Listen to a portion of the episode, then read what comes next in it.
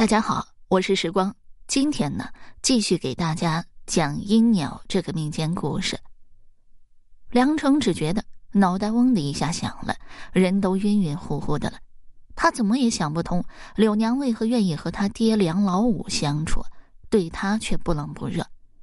难道柳娘是爹爹的私生女吗？可是并不可能啊！爹爹老实巴交的，和母亲的感情又不错。再说，爹爹其貌不扬，柳娘却美若天仙，二人根本就没有任何一点相似之处。梁成百般不得其解，带着一肚子的疑惑进了杂货铺，看到柳娘满腔热情的追着他爹跑啊，嘴里竟然叫他爹做梁大哥，如同一盆冰水迎面浇在了他头上，让他心里哇凉哇凉的。一个梁成怎么也不愿意承认的念头浮上他心头。这柳娘喜欢他爹，不喜欢他。梁老五见梁成来送饭，有点惊讶，但更多的是不好意思。上午的时候，柳娘突然来到了杂货铺，一见到他就绽开了一脸的笑容，还叫他梁大哥。梁老五连忙让柳娘不要那样喊，会乱了辈分。谁知柳娘嘟着嘴，娇嗔道。在我心里，你就是梁大哥，我就是要叫你梁大哥。说的梁老五老脸通红，但是又有一种啊奇异的欢喜感。被一个如此年轻貌美的少女娇滴滴的叫哥哥，是个男子心里都会翻起涟漪。梁老五也不例外。见柳娘来到杂货铺，就卷起袖子干活，丝毫不见外。梁老五连忙请柳娘在一旁歇息，说不好意思让他干活。柳娘嘴里答应着梁老五，手脚却并不停下，一直跟在梁老五后面，帮着拿东西，还帮着算账收钱。来买东西的大部分都是老顾客，见了柳娘都羡慕的问梁老五：什么时候得了这么漂亮能干的一个儿媳妇？梁老五还没开口，柳娘已经脆生生的回答人家了。我可不是梁家的儿媳妇，大家都用疑惑的目光看着柳娘，不明白这柳娘和梁老五是什么关系。梁老五十分尴尬，柳娘却落落大方的笑道：“我是梁家的亲戚，很亲近的那种。”大家这才释然，纷纷打听柳娘有没有定亲。柳娘红着脸瞥了梁老五一眼，低声道：“我虽然没有定亲，但我已经有了要嫁的人。”他远在天边，近在眼前，大家没有听清楚柳娘说什么。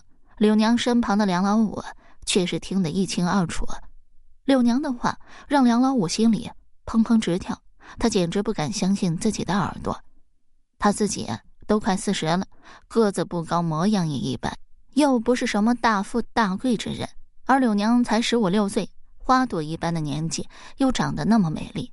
他怎么会看上自己呢？一定是自己出现幻听了。梁老五告诉自己说：“可接下来，柳娘总是缠着他，追着他，甜甜的叫梁大哥。递东西给他时，总是不小心触碰到他的手，让梁老五既有些飘，又有些不安，还有些甜甜的感觉。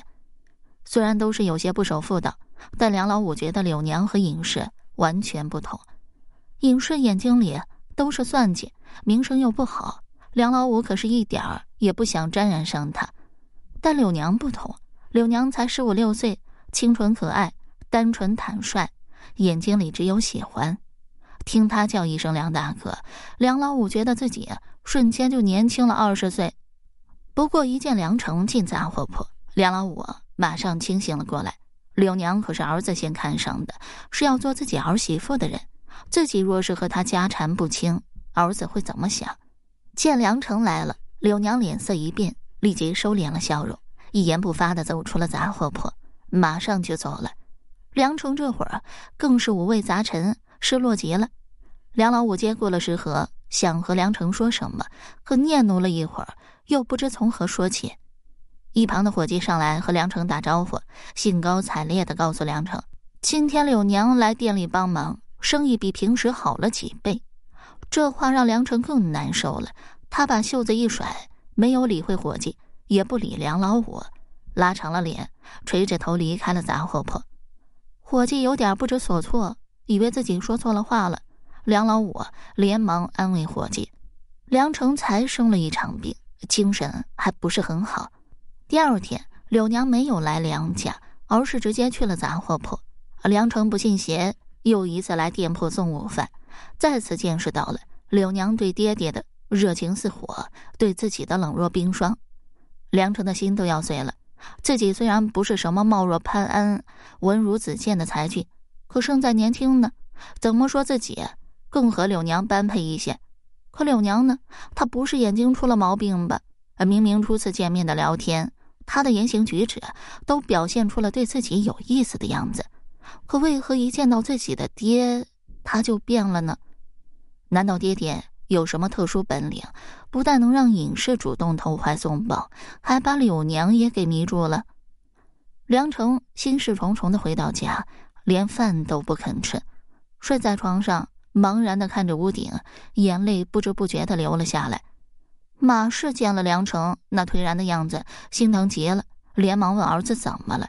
梁成想了半天，告诉马氏明天去杂货铺看看就知道了。梁老五回来了，马氏和他说起了梁成的不对劲儿，又问梁老五杂货铺里发生了什么事。梁老五心里很是愧疚，又有点暗暗的得意，想着柳娘和自己的事迟早要被马氏知道。听到马氏说他明早要去杂货铺。也没有出言阻止。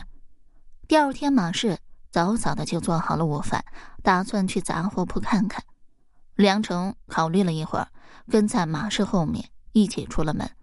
马氏来到杂货铺，一眼就看到柳娘跟在梁老五后面，梁大哥、梁大哥的叫的又甜又腻。伙计站在一旁，一脸羡慕的看着梁老五。来买东西的客人指点议论着，笑得一脸暧昧。马氏有点不可置信，又火冒三丈，冲进了杂货铺，正想骂几句柳娘不知廉耻，这时尹氏突然来了。尹氏刚到杂货铺门口，就如同唱戏一般，扬起嗓子，冲着梁老五就喊了起来：“老五啊，老五，我可是真心实意想进你梁家的门呢，你怎么就看不上我呢？我哪点比不上你家的黄脸婆啊？”梁老五被这突如其来的大胆表白给砸晕了，一时回不过神来。马氏却气坏了，一边怒骂着，一边四处寻找趁手的东西，想要给不要脸的尹氏狠狠的来几下。谁知马氏还没有采取行动，柳娘冲上去，扬手就要给尹氏几巴掌。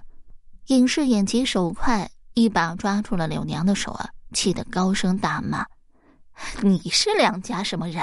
轮得到你出面吗？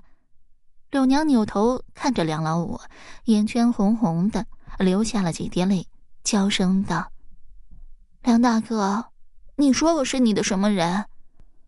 好了，这个民间故事我就讲完了。